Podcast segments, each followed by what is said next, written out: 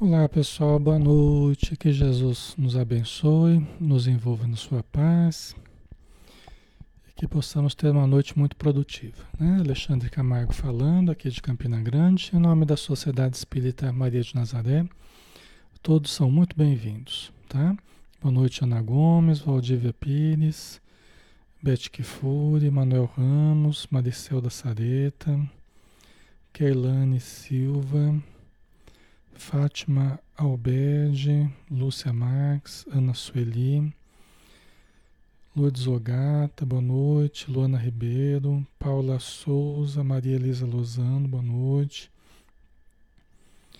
Silvana Portes, Lourdes Rodrigues, Mari Lúcia, Maiara Fiore, Maria das Graças, Inês Sartori, Franzinha, Rosana Borges, Túlio Oliveira, Marcelino Guedes, boa noite. Um grande abraço, pessoal. Muito bem, vamos começar, né? Vamos dar início, vamos fazer a nossa prece, né? E vamos então preparar o nosso ambiente, dulcificando o nosso sentimento, clareando a nossa mente, abrindo-nos para as forças que jorram do alto e que chegam até nós, harmonizando o recinto onde estamos, harmonizando nossa casa, nosso ambiente de trabalho, nossa família, o nosso corpo, nossa saúde, a nossa mente. Obrigado, Senhor Jesus, por, por essa semana que está findando Obrigado pelo dia de hoje e todos os dias em que temos, temos podido estar juntos estudando em Teu nome, em nome da espiritualidade, em nome de Deus, nosso Pai, em nome da doutrina espírita, que nos dá muitas formas de nos aperfeiçoar, nos dá oportunidades de crescer, de desenvolver a semente divina que há dentro de cada um de nós. Pedimos o teu alívio, o teu socorro para todos que sofrem, tanto no plano físico quanto no plano espiritual. Aqueles que se debatem após a morte e que se encontram perplexos diante da nova realidade, que nem de leve aguardavam e agora se encontram muitas vezes aturdidos, desorientados, carentes de tudo, que todos eles possam ser amparados, Senhor e que a tua luz envolva o nosso planeta, envolva o nosso Brasil, envolva as nossas cidades e que todos aqueles que estão passando por dificuldades sejam muito abençoados, protegidos, amparados e aliviados. Obrigado por tudo. Ser conosco, hoje e sempre. Que assim seja. Muito bem, pessoal, boa noite, sejam todos bem-vindos. Vamos dar início então a mais uma noite de estudos do livro do Evangelho de Mateus, né? A gente está usando a Bíblia de Jerusalém, nós estamos no décimo estudo, né? O Evangelho de Mateus, logicamente, dentro de uma visão espírita, né? Que é a visão que a gente cultiva, que a gente estuda, né? E nós, é, por último, nós paramos aqui falando das bem-aventuranças, né? Nós analisamos esse esse versículo 11, né, do capítulo 5, versículo 11. Bem-aventurados sois quando vos injuriarem e vos perseguirem, e mentindo disserem todo mal contra vós por causa de mim. Né? Então a gente conversou um pouco sobre isso, né? Dizendo que não é que não é em qualquer situação em que a gente for perseguido, né? Mas disserem todo mal a gente por causa de Jesus, né? Quando a gente for perseguido pelo bem que a gente faz. Quando a gente for perseguido pela, pelas atitudes boas que a gente estiver fazendo, ou seja, né? Por causa do referencial que Jesus representa, né? Até a gente falava, né? O bem tem sido sempre perseguido, né? O bem tem sido é, em toda parte, de todas as formas possíveis, ele tem sido é, afrontado, tem sido é, perseguido, maltratado, né? Por aqueles que se tornam forças do mal. Né? Então a gente conversava a respeito disso, né? E aí, na sequência, né, hoje entrando no, no assunto, mas é uma sequência, por isso que eu quis pegar o versículo 11, né? Alegrai-vos e regozijai-vos, porque será grande a vossa recompensa nos céus. Pois foi assim que perseguiram os profetas que vieram antes de vós. Então, olha o que Jesus está dizendo. Olha o que, Jesus está dizendo, né? Que quando nos perseguirem, quando tentarem mentir sobre nós, nos injuriarem, né? Por causa de uma atitude boa que estamos tendo, ou por causa do bem que cultivemos, da ajuda que estejamos dando a alguém, às vezes a gente vai ajudar alguém, o obsessor da pessoa avança contra nós. Às vezes um grupo inteiro que está obsediando a pessoa avança sobre nós. Né? E às vezes até prejudica a saúde, prejudica o nosso emocional, né? mas é o, o, a dificuldade para a qual nós temos que estar preparados. Quando a gente faz o bem, é, a gente até disse né, outro dia, né, a frase de Emmanuel, né, ninguém faz o bem impunemente. Jesus pagou com a, com a morte, né? Pagou com a vida dele, né? o bem que ele fez. Então, os discípulos todos também e como Jesus está dizendo aqui, quando acontecer isso, é para a gente se alegrar e se regozijar. Porque nós não estamos sendo perseguidos, vamos supor né, que nós estejamos fazendo bem. Nós estamos sendo perseguidos ou maltratados ou acusados por fazer o mal. Né? Quer dizer, é para a gente se alegrar porque a gente está fazendo o bem. Isso é motivo de júbilo. Quer dizer, além de estar fazendo bem, que tem um mérito em si mesmo, né? O mérito de fazer uma coisa boa, ainda sofre perseguição por fazer uma coisa boa. Quer dizer, é um duplo mérito, né? Então Jesus falou: alegrai-vos e regozijai-vos, porque será grande a vossa recompensa nos céus. Né? Às vezes, pessoal, às vezes. É... Deixa eu ver aqui. Olha, aqui não tem. Tá dando eco, pessoal? Tá dando eco. Às vezes, às vezes é, você saindo e voltando, Paula, às vezes resolve, viu?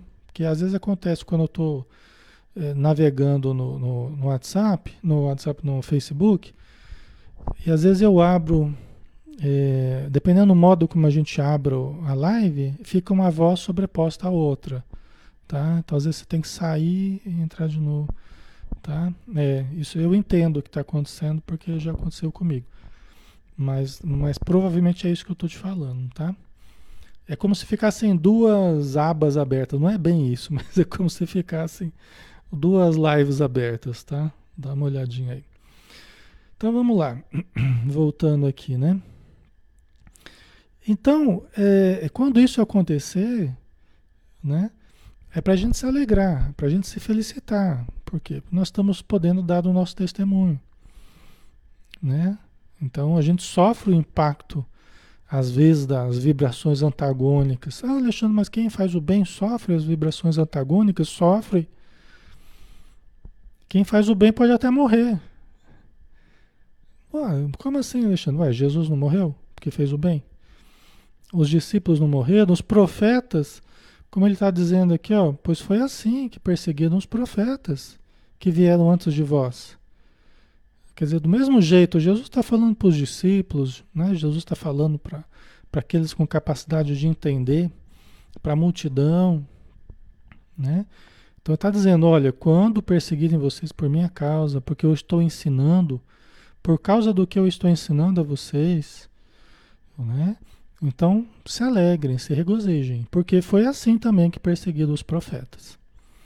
E todos eles sofreram. Não tem um personagem do Antigo Testamento que fez o bem, né? que, que, que tentou renovar o ânimo popular, que tentou guiar a, as pessoas à sabedoria, levá-las à sabedoria, ao amor, à compaixão. Não teve um que não padeceu, não teve um que não sofreu. miséria, doença, morte mesmo, assassinato, né? Todos eles. O próprio João Batista, que Jesus disse, né? Que dentre os nascidos de mulher, João Batista é o maior. Dentre os que estão ainda presos ao ciclo da reencarnação, né? Muito mais ainda vinculados à matéria. Então, João Batista é o maior. E Emmanuel fala que João Batista foi decapitado numa trama das trevas. Ele fala isso no livro Seara dos Médiuns, no capítulo Obsessão em Jesus. Ele fala que João Batista foi decapitado, né? Porque Salomé, Salomé pediu a cabeça de João Batista, então. E João Batista foi decapitado numa trama das trevas, né? Ok? Então é assim, tem sido assim, né? Mas é o testemunho, né, Vitória? É o testemunho por ser cristão. É o testemunho. Quantos cristãos estão sendo mortos ainda hoje, pessoal? Mundo afora aí, quantos cristãos? A gente está vendo notícias de cristãos sendo mortos. E não é um fato de ser cristão ou não ser cristão. Muitas pessoas estão morrendo, né? Mas muitas pessoas estão dando seu testemunho ainda por serem cristãos. E durante toda a história foi assim. Né? As pessoas vinculadas ao bem, de fato. Quantos morreram ao longo da história, né? Perseguidos em nome da religião, perseguidos às vezes em nome de Deus, perseguidos em nome né, de tanta coisa, mas eram pessoas voltadas ao bem, né? E que acabaram pagando, né?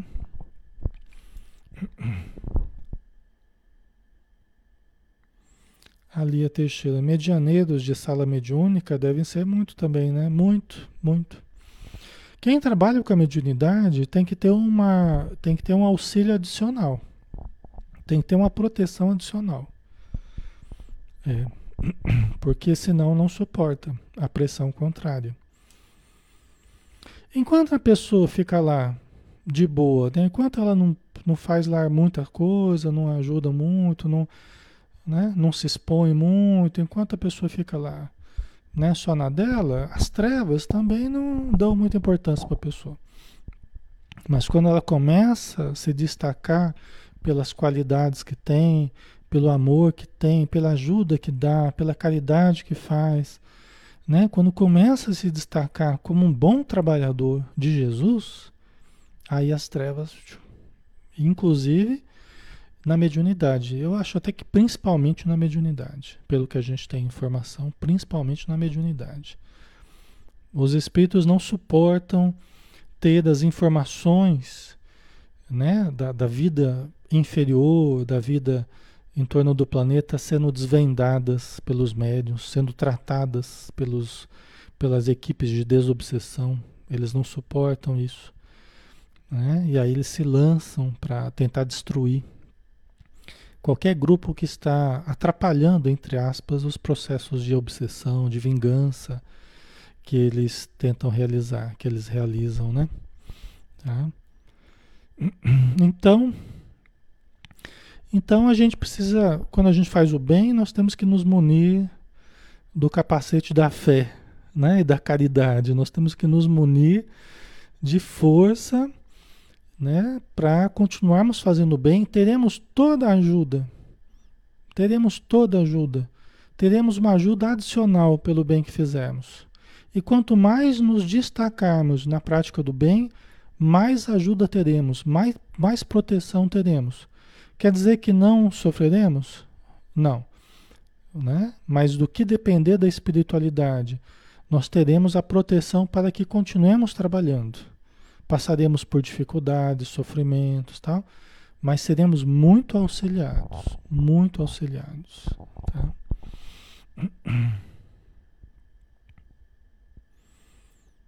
Ok? Isso não deve nos assustar, né? Deve nos estimular a continuar, né, no caminho certo. Porque quando a gente está fazendo as coisas certas, pessoal, é quando é quando se volta contra nós, né?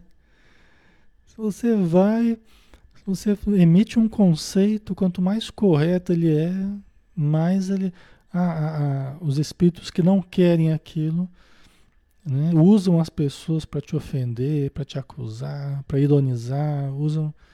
Né? Quanto mais verdadeira é a coisa, mais emoção provoca. Né? Ok. Certo? Vamos lá então? Vamos continuar?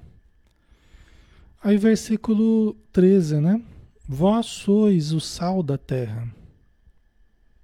Ora, se o sal se tornar insosso, com que o salgaremos? Para, na, para nada mais serve, senão para ser lançado fora e pisado pelos homens. Né? Então, olha que interessante, nessa linha de raciocínio, olha só o raciocínio de Jesus, né? Quer dizer, olha, vocês por me seguirem, por ouvirem o que eu estou dizendo, por fazerem o que eu estou dizendo, vocês vão ser perseguidos. Mas alegrai-vos, regozijai-vos. Foi assim que fizeram com os profetas também. Eram espíritos de luz. Vós sois o sal da terra. Ou seja, vocês têm uma função aqui. Vocês têm uma missão aqui. Né? Se vocês se tornarem insossos, se o, se o sal perde as suas qualidades, né? e se torna insosso, ele não serve para mais nada, não serve para manter os alimentos, para conservar os alimentos, né? Então, você perde a sua missão. Todos nós temos uma missão aqui na Terra. Os Espíritos dizem, quando o trabalhador perde o, o eles, falam dessa forma, né, num dos livros do André Luiz, né? Quando eles perdem esse sentido de missão, Geralmente pouca coisa ele consegue fazer a partir daí. Quando a gente perde esse sentido, esse significado, a nossa vida perde esse significado de missão, os Espíritos dizem que pouco a gente consegue fazer a partir daí. Querendo dizer que nós afrouxamos, nós afrouxamos as nossas resistências, nossas forças morais, a pessoa fala assim: ah, se eu for ou não for, tanto faz. Ah, se eu estudar, não estudar, tanto faz.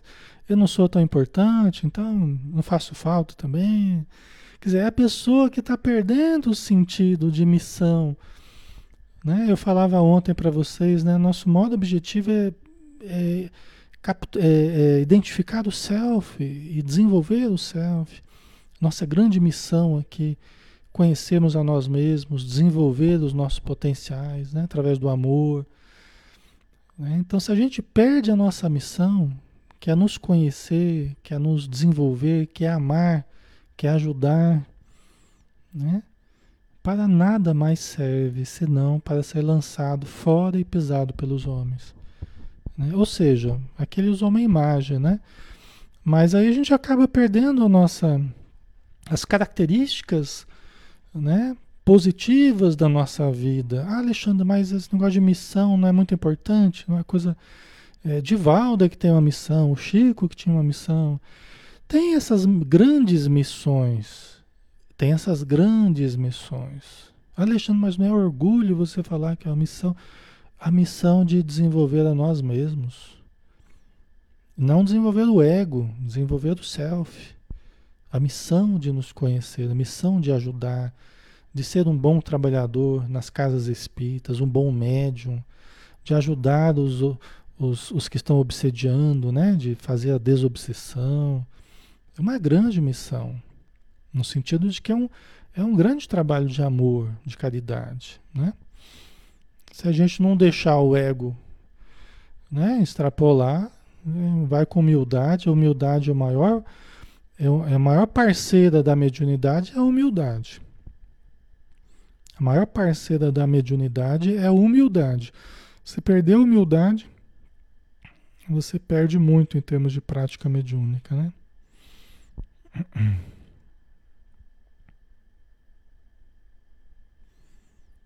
Ok.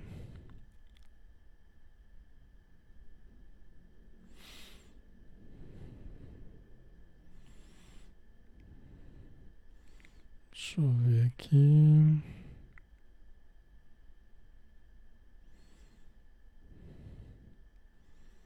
A Carla colocou: Tenho depressão e às vezes tenho vontade de ir embora deste mundo.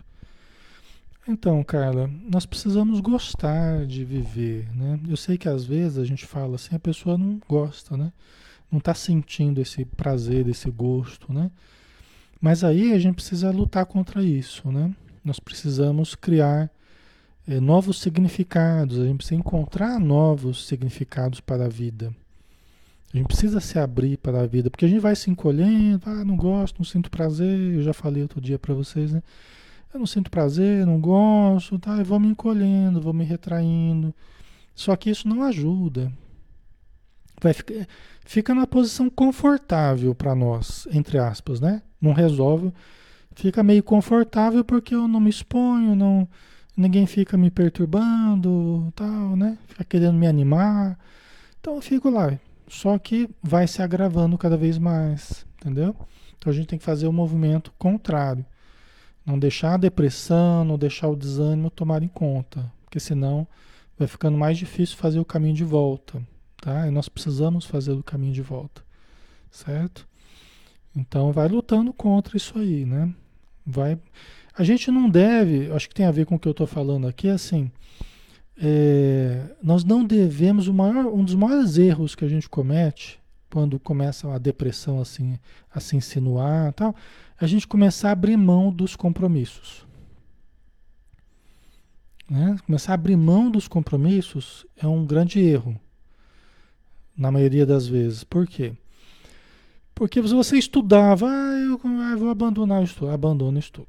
Já não tem motivo para sair na hora do estudo. Aí você trabalhava, aí a depressão, ah, vou parar de trabalhar, larga o trabalho perde um outro motivo. Você estava namorando, ah, estou desanimado, ah, largo o namorado. Né? E de coisa em coisa que a gente vai largando, se o namorado tiver muito ruim, pode largar. Pode largar sim, viu? Não precisa ficar com o namorado, não. Mas vocês entendem o que eu estou dizendo? A gente vai desfazendo. É normal a pessoa depressiva começar a se desfazer das coisas, dos compromissos, dos motivos, né?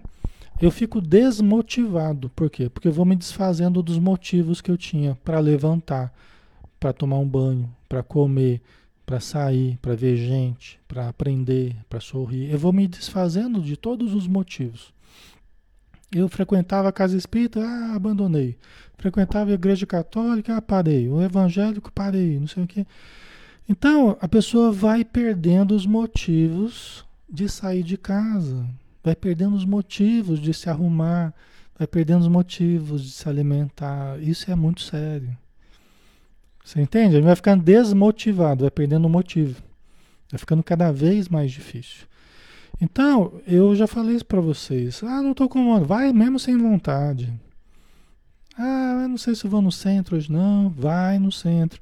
Vai sem vontade mesmo. Chega lá, você vai encontrar as pessoas, vai dar umas risadas, vai ajudar pessoas, vai aprender coisas.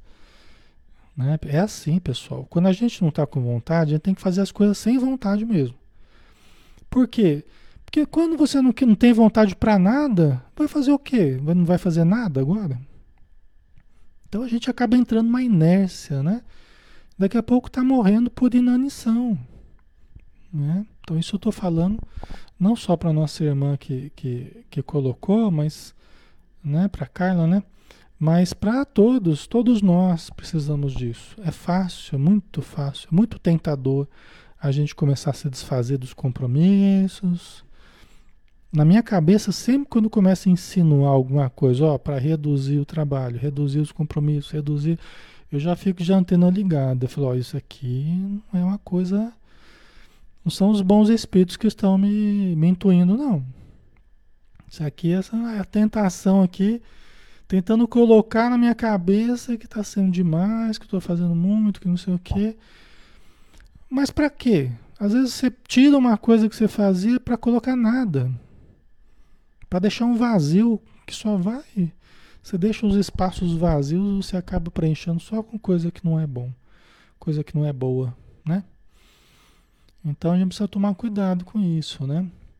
Porque senão, pessoal, nós vamos sendo esse sal aí que Jesus falou. Vós sois o sal da terra, que dá o sabor, que ajuda a, a conservar na terra, conservar o bem, né? Conservar os princípios elevados, dar um exemplo bom para a família, para a sociedade. Nós todos podemos fazer isso.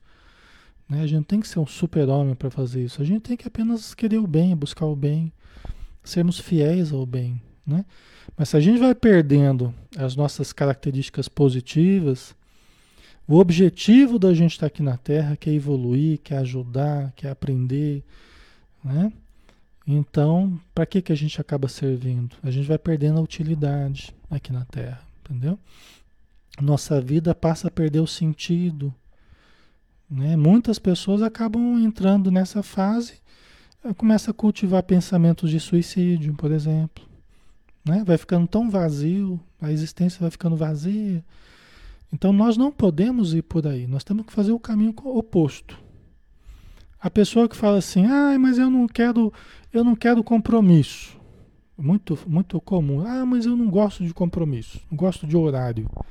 Gente, esse é, é, é, um, é um modo mais fácil de você não se vincular a grupo nenhum, nem fazer nada produtivo, vamos dizer assim. É o jeito mais fácil de você se anular. É usar esse, esse pensamento. Ah, mas eu não gosto de compromisso, não gosto de horário. Gente, né? Não entra nessa não, não entra nessa não. É fria, né? Como diz o, ditado. É fria. Nós precisamos, qualquer grupo, nós precisamos nos comprometer. É bom que as pessoas nos esperem. É bom que as, as pessoas se alegrem vendo a gente chegar. Oh, estava esperando você. Tá bem que você veio, senão não tinha mais ninguém para ajudar aqui. Né? Porque quando a gente vai fazendo a nossa presença dispensável, dispensável ela se torna. Ok? Se você vai fazendo a sua presença dispensável, dispensável ela se torna. Porque alguém vai acabar aparecendo, vai fazendo aquilo que você fazia, os espaços vão sendo preenchidos e, e aí você perde uma oportunidade de ajudar, de trabalhar, de servir. Não é? E para isso a gente tem que demonstrar características do bom trabalhador, disciplina, cuidado com o horário. Oh, tô na hora. É bom que a gente cuide da hora. Não precisa ficar neurótico também, mas, né, super rígido. Mas é bom que a gente aprenda a cultivar essa disciplina nas obras do bem. Os espíritos são muito disciplinados, os espíritos amigos. Eles gostam quando a gente seja disciplinado. Porque eles têm muitos afazeres. Né? Então eles têm muitos afazeres. Então eles gostam, eles valorizam, ó, fulano de tal é um bom trabalhador. Você vê que ele está todo pontualmente está aqui para ajudar. É pau para toda obra, tudo que precisa na casa espírita está lá ajudando. Ou em qualquer outro templo, pessoal. Estou falando aqui porque nós estamos num ambiente espírita, né? Tá?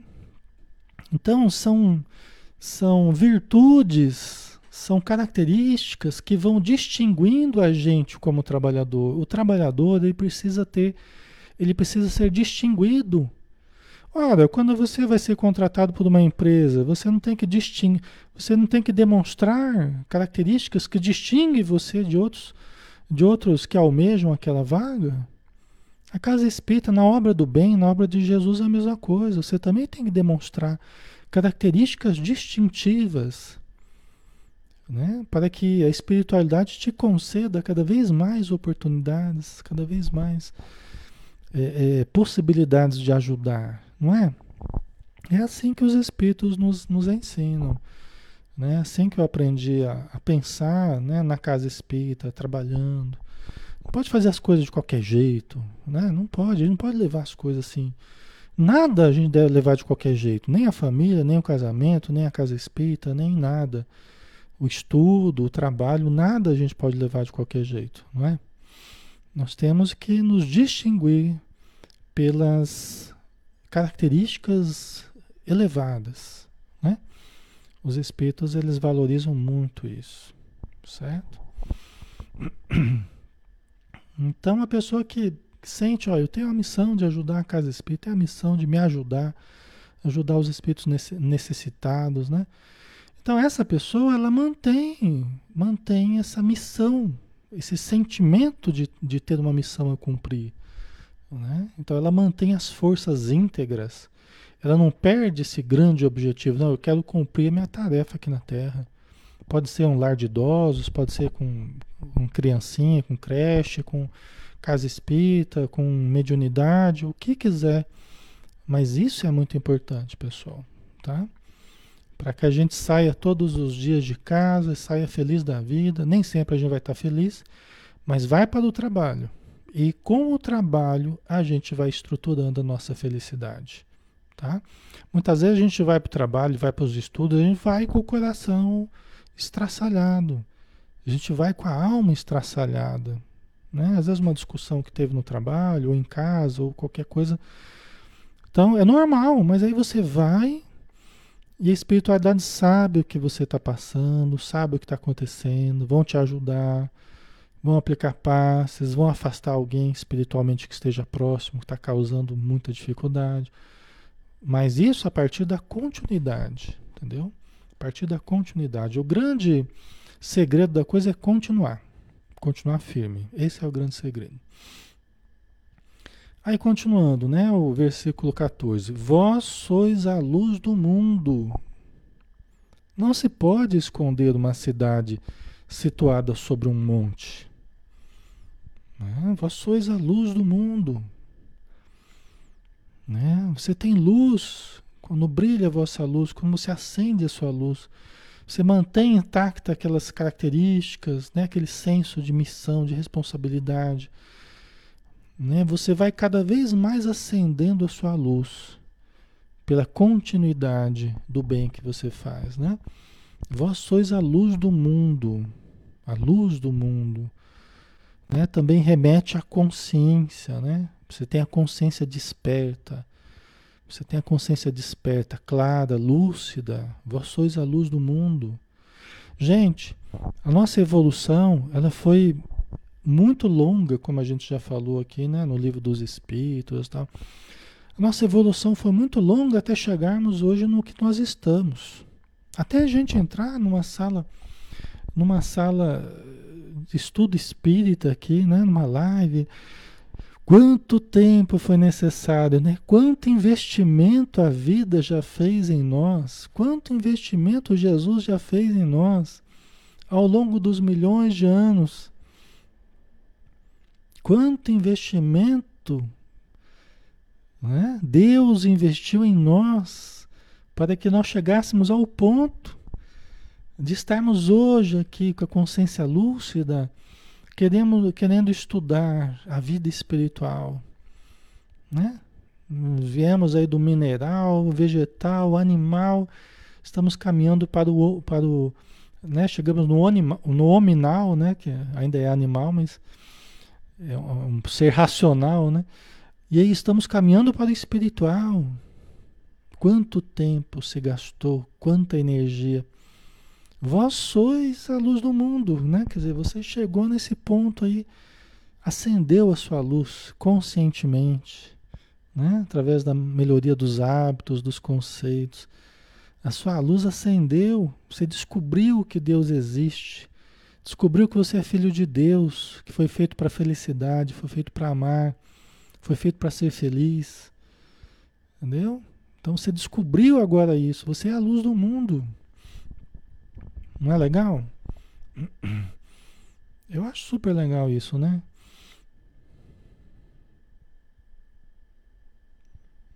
Ok.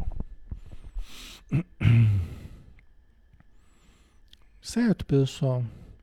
Não se pode esconder uma cidade situada sobre um monte.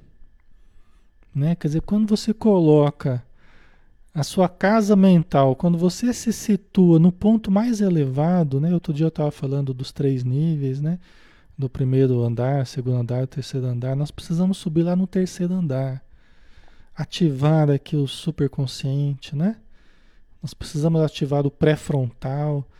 Nós precisamos colocar a nossa casa sobre um monte, né? Jesus, quando ele queria falar de elevação, ele, ele, ele falava, usava o termo monte quer dizer, subir no, no local mais alto, né? No local de evidência. Então, tudo que a gente está falando, pessoal, é isso. é estímulo que eu estou dando para vocês aqui é um estímulo para para subirem, né? Para nós subirmos no ponto mais alto que nós tivermos. Né?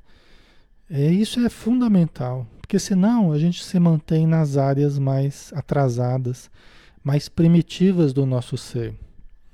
Ok? A gente fica preso às áreas, até no nível cerebral, no nível mental, cerebral, né?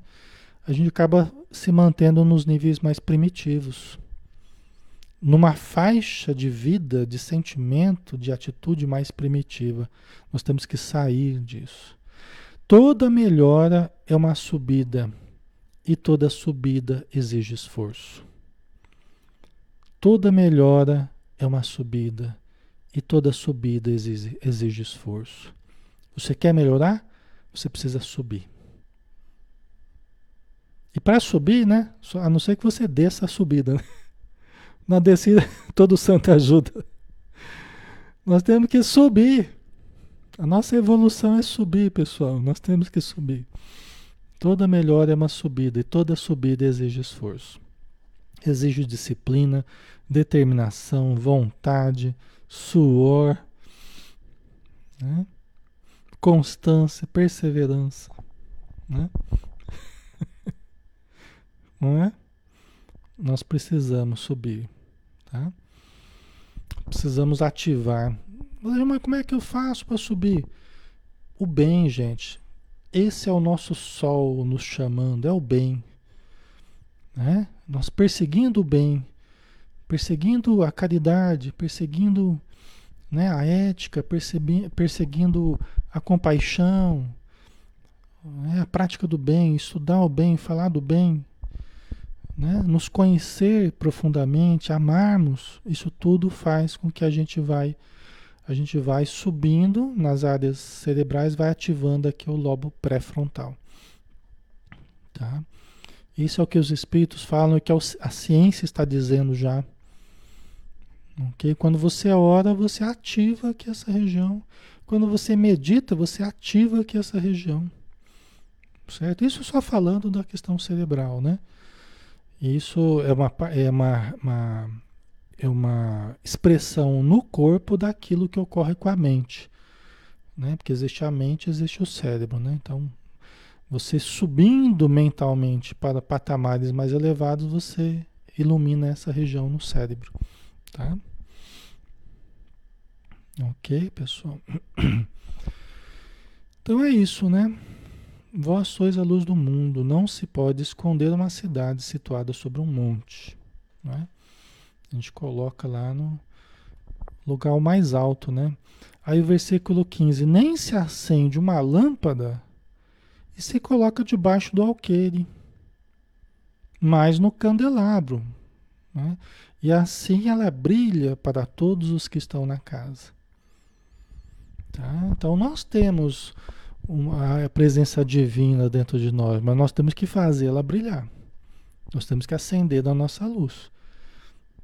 Né? Nós temos uma lâmpada dentro de nós, mas às vezes está uma lâmpada de, de, de 7 watts.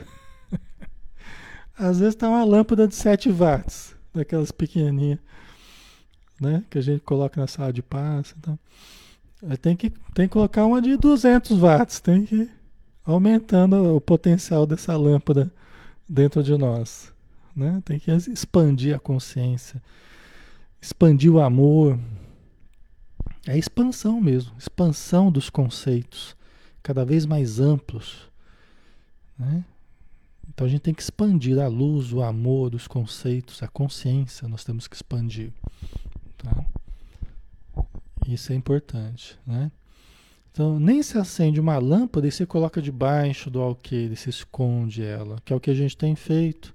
Ah, não posso, ah, não quero, ah, não consigo, ah, não. Né? É tudo limitado, tudo limitador, eu me limito, os conceitos limitadores, né? Não, nós temos que acender essa lâmpada. Né? Emmanuel fala, né? Num dos livros, que é o Fonte Viva, né? Ele fala, né? É, é, a vida somente nos dá conforme as nossas concepções. Emmanuel fala. A vida somente nos concede as suas bênçãos conforme a gente, conforme as nossas concepções. Encolhe-te, recolhe-te e verás o limite em tudo que te cerca. Expande-te e verás o infinito ao teu redor. Não é? Se a gente se, se, a gente se recolhe, apaga a nossa luz, diminui a nossa luz, tudo vai ser escuridão ao nosso redor, tudo vai ser limite, tudo vai ser dificuldade. Expande-te e verás o infinito ao teu redor. Verá horizontes amplos, né? Você terá mais luz para enxergar esses horizontes amplos, certo? Faz, faz sentido para vocês? Né? Eu sempre lembro disso, né? Essa frase de, de Emmanuel que achei muito forte, né? Porque eu sempre me lembro, quando eu começo a querer me encolher, não, expande-te. Se você se recolhe, tudo vai ser cada vez mais difícil.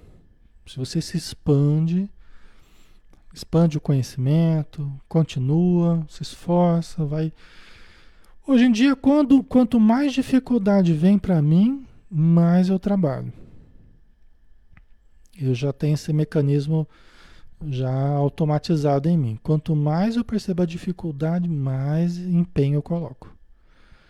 Quanto mais eu sofro perseguição, mais eu, eu crio atividades, eu crio né, trabalhos, estudos né, para vencer. Por quê? Porque se eu percebo que está aumentando a dificuldade, eu preciso usar a força compatível para vencer, para continuar expandindo. Porque se eu me deixar vencer pela dificuldade, daqui a pouco eu estou estrangulado pela dificuldade, não é? Daqui a pouco eu estou esfacelado.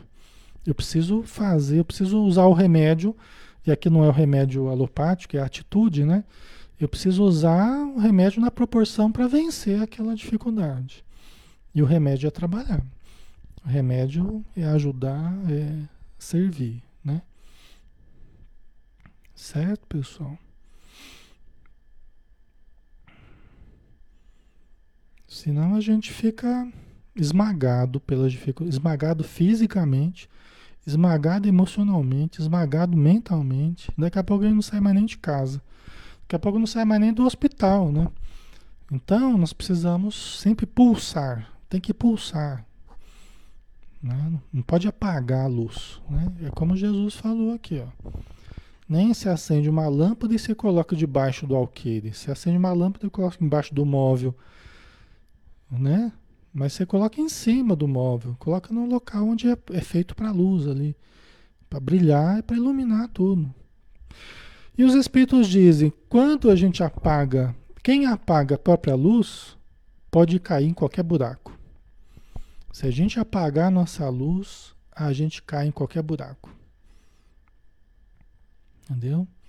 Por isso nós temos que manter a luz acesa. A luz nossa. Às vezes a gente está se beneficiando da luz dos outros. Mas é, é, sempre quando é, é, algo de fora, é temporário. Você não sabe por quanto tempo você vai se beneficiar da luz do outro. E eu preciso criar luz própria. E sempre chega uma hora que Deus nos coloca, a vida nos coloca numa situação que a gente tem que contar só com a nossa condição. Sempre vem essa situação, não é? Vocês sabem disso, né? Tem momentos que a gente não, a gente pode contar com a luz dos outros, a dependência tal, mas sempre chega uma hora que a vida tira. E aí você tem que contar com você mesmo. Então vamos ganhar tempo, vamos nos fortalecer para os momentos que isso acontecer. E aí a gente já tem luz própria, já está consciente, já está criando, criou hábitos mais saudáveis, já tem uma estrutura melhor, já suporta a, a situação por si mesmo, não pelo outro. Entendeu? Ele não pode se acomodar sobre a esposa, ou sobre o marido, ou sobre os filhos, ou sobre os pais, ou sobre os avós. Nós temos que criar condições próprias no sentido espiritual, né? em todos os sentidos. Né? Eu, sempre que nem eu sei que nem sempre é possível, né? por várias questões, mas o máximo possível a gente, a gente estruturar a nossa, a nossa própria condição. Né? Certo? ok. Muito bem, né, pessoal? Aí no item, o. Nossa, é, tem 20 minutos ainda. Aí no versículo 16: Brilhe do mesmo modo a vossa luz diante dos homens. Né? Isso aí, para não, tirar, não ter dúvida mais, né? Isso que a gente está falando é isso ou não é, né? Então, Jesus, para arrematar mesmo, ele brilhe do mesmo modo a vossa luz diante dos homens. Para que, vendo as vossas boas obras, eles glorifiquem vosso Pai que está nos céus. Né? Então, acenda a sua luz. E aqui não é acender a nossa luz para a gente se mostrar para as pessoas, não é isso. Não é acender a própria luz para motivos egóicos, para satisfações egóicas. Não é. Nós precisamos tomar sempre esse cuidado, né? Até porque a humildade, ela deve sempre. Eh, Jesus fala que é a mais difícil das virtudes, né? Mas a humildade, ela, a gente tem que estar sempre ligado a ela, né? Sempre ligado na humildade. Por quê? Porque ela faz, ela ajuda a equilibrar para que as virtudes que a gente vá conquistando, elas sejam acompanhadas da humildade. Tem até uma lição no Evangelho segundo o Espiritismo, orgulho e humildade, né? Que o, o Espírito até fala assim, ó, é preferível pouca virtude com humildade do que muita com orgulho. Né? É preferível pouca, pouca condição com humildade do que muita com orgulho. Né? Então, esse é um alerta para a gente não transformar esse processo de, de crescimento, de expansão, para motivos egóicos. Isso não é uma coisa apreciável de fora para dentro, é uma coisa nossa para conosco mesmo. Não é da gente sair julgando os outros, mas da gente analisar. Peraí, é isso que eu estou querendo fazer. Né? Qual é a minha intenção? Para quê? Né? a gente analisar as intenções profundas nossas, né? Analisar as intenções profundas. O que, que eu estou querendo, né? Não, eu estou querendo me ajudar, porque eu preciso, e estou querendo ajudar os outros. Então, ótimo. Bora trabalhar, né? Mas às vezes a gente pode perceber propósitos egóicos. Ah, eu fiquei enciumado porque não sei o quê. Queria ocupar aquele cargo porque. Né? Eu acho que tem um status ali, tem um... Então, quando a gente perceber essas nuances egóicas, aí a gente tem que tem que analisar, tem que né, mudar a atitude, se trabalhar interiormente.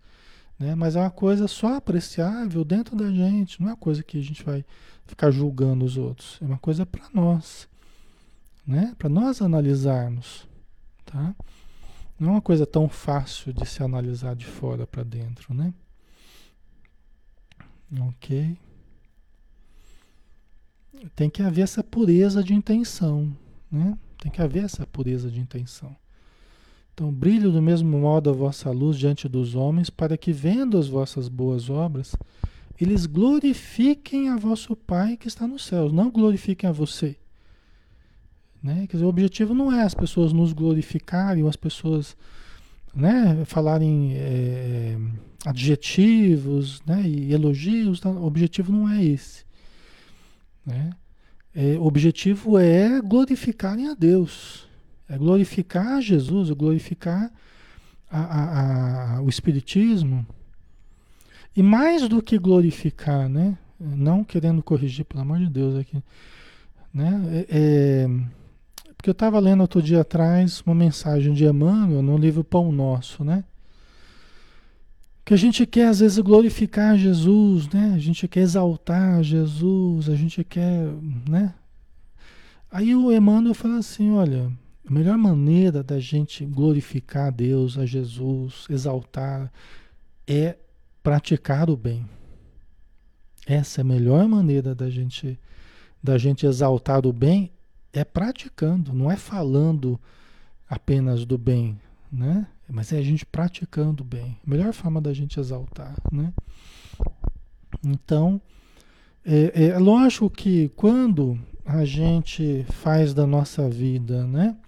Quando a gente faz da nossa vida algo bom, a gente vai alinhando a nossa vida ao propósito divino para nós, ao propósito de Jesus para nós Já não sou mais eu que vivo, mas é o Cristo que em mim vive, ou seja, é o self já que está ativo dentro de mim, é o self agora que está me conduzindo, não é mais o ego. Não são meus caprichos, agora é o self, né? É a presença divina que está me guiando.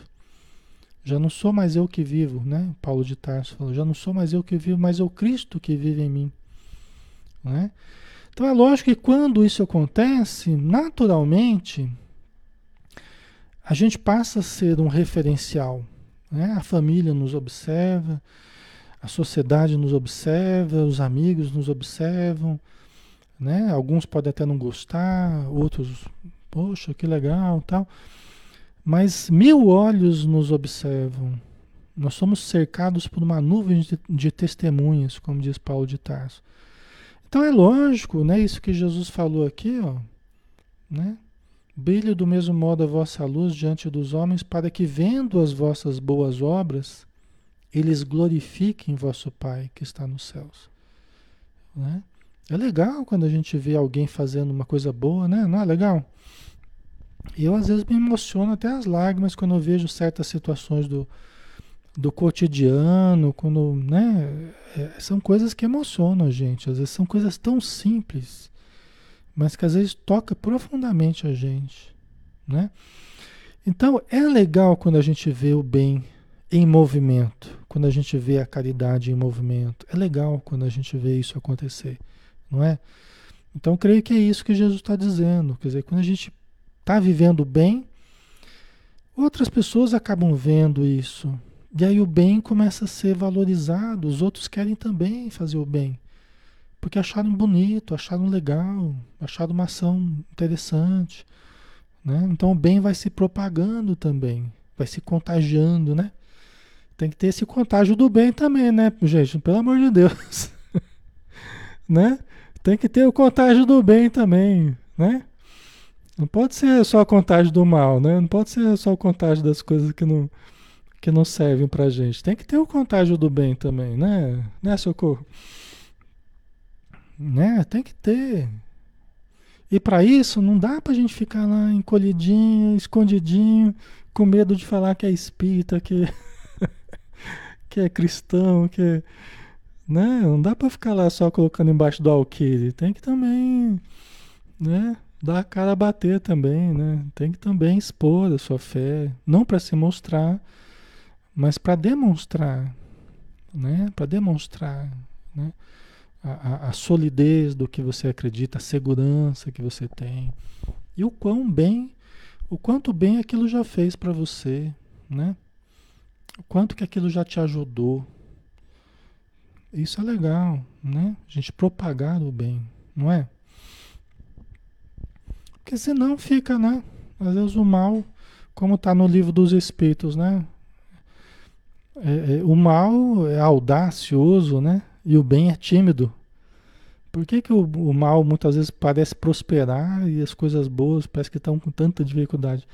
Aí os espíritos responderam para Kardec é que o mal é audacioso, né? Não que ser audacioso seja ruim, mas é que muitas vezes as pessoas que estão errando, que estão fazendo mal, estão sendo mais audazes, né? Estão se mostrando mais. Né? E às vezes quem está fazendo bem está lá, né? Recolhido, é, como se isso fosse humildade, mas também não é humildade, né, pessoal? A gente está vendo aqui Jesus falar, né? Tem uma falsa humildade muitas vezes que é acomodação, né?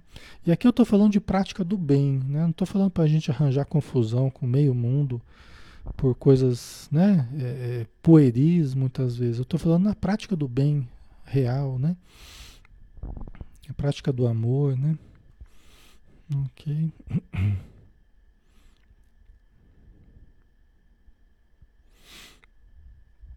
Certo? Deixa eu ver aqui. Estamos quase na hora, né? É, acho que nós vamos ficar por aqui, porque nós vamos entrar num outro aspecto aqui, né? Não vim destruir a lei e tal, a gente vai entrar numa outra questão, né? Deixa eu ver o que, que vocês colocaram aqui. André Falcão, né? Fazer o bem sem olhar a quem, né? Fazer o bem indistintamente. Fazendo bem, né? Esse amor indistinto é a energia mais curativa que tem.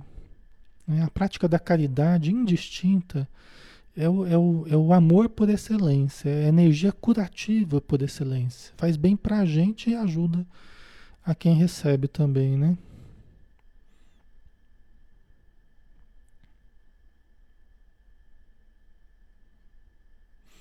A Marileide, eu sinto uma imensa alegria quando vejo a união coletiva, né, para ajudar alguém que está precisando no momento. É muito bom, né? É muito bom mesmo, Marileide. É, com certeza. Nós somos seres gregários, né?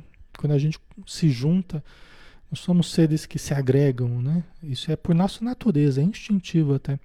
E quando a gente busca isso para fazer o bem, é por isso que Jesus falou, né? Quando, estivessem, quando estiverem reunidas duas ou mais pessoas em meu nome, estarei com vocês. Né? Estarei convosco, estarei no meio de vós. Demonstrando esse, a importância desse coletivo, né? Como é que fica mais forte, né? O bem, né? o amor tal. Muito legal. Manuel colocou: quando nos achamos falíveis, estamos mais seguros porque isso reflete que estamos cuidadosos. Exatamente, Manuel. Aquele que se diz imune é, na verdade, o que está mais é, é, predisposto à beira do abismo, né? que está mais próximo de cair. Isso é uma coisa muito legal que você colocou. Porque é exatamente isso, Manuel. Eu penso assim também, né?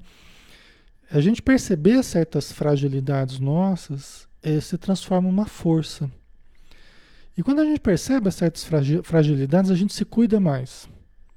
Não se amedronta mais, a gente se cuida mais, a gente se protege mais na prática do bem, fazendo bem, vigiando mais, né? E às vezes quem, quem acha que está podendo, né? Às vezes fica, fica, fica descuidadoso, né? Fica invigilante às vezes, porque se atribui um poder muito grande a si mesmo, um poder que não tem né? Precisa criar, mas ainda não tem, né? Mas aí acaba correndo um risco maior de cair mesmo. É isso acontece, né? É verdade. A gente perceber as nossas fragilidades é, é uma grande força, porque a gente se cuida mais mesmo, né? É. Muito bem, pessoal. Vamos, vamos finalizando então, né? Acho que já desenvolvemos suficientemente o, o estudo de hoje, né? É, é lógico que a gente perceber, é, a gente não, é, não deve manter certas fragilidades, né? A gente deve trabalhar para desfazer certas fragilidades, né? Mas a gente perceber que nós ainda as temos, né? Isso é importante. Vamos fazer a nossa prece então? Vamos lá? Então vamos novamente, né? Elevar o pensamento, embora a gente em nenhum momento estivemos não estivemos na posição elevada, porque sempre falando de Jesus, sempre falando da importância do bem. Então, continuando, Senhor, nessa vibração e expandindo mais ainda na tua direção, na direção da espiritualidade, do sol maior que é Deus na nossa vida, o sol de amor, de sabedoria, de paz que o nosso Criador irradia para todos nós. Então, muito obrigado, Senhor da vida, obrigado, nosso Pai Criador, por estares em nós, em cada um de nós, e por podermos encontrar-te no nosso íntimo e desenvolver-te para nos planificarmos no teu amor e na tua paz. Que possamos ampliar a nossa visão do mundo, do universo da vida, da criação, de ti, e encontrarmos a cada dia mais significados profundos para a nossa vida, encontrarmos mais motivos para viver, mais motivos para amar e conhecer, para nos relacionar e nos auxiliar mutuamente. E dessa forma, Senhor, que possamos aproveitar essa encarnação, dando o melhor de nós para colhermos também a melhor poção de evolução, de aprendizado que pudermos. E que a tua luz, Senhor, que vibra em todo o universo, mas também em nosso íntimo, possa funcionar como uma bússola, norteando os nossos passos e nos conduzindo a Ti. Obrigado por tudo. Que assim seja.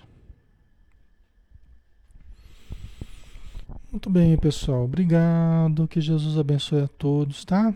Muito obrigado pelo carinho de vocês, pela presença.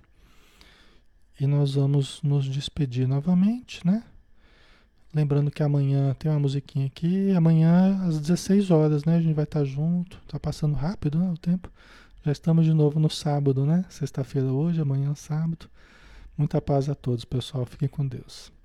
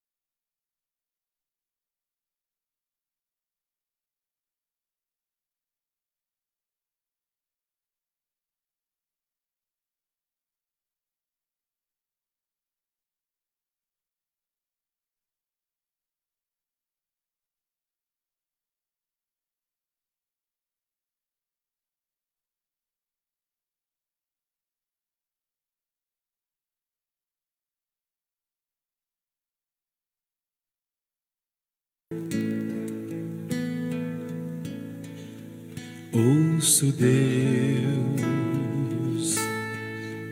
no murmúrio das águas dos rios. Ouço Deus no furor dos ciclones bravios. Ouço Deus no cantar matinais dos pais. Ouço Deus no lamento de pobres mortais. Vejo Deus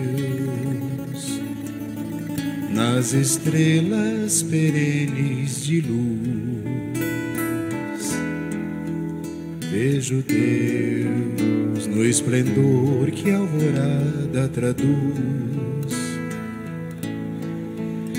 Vejo Deus no suave perfume da flor.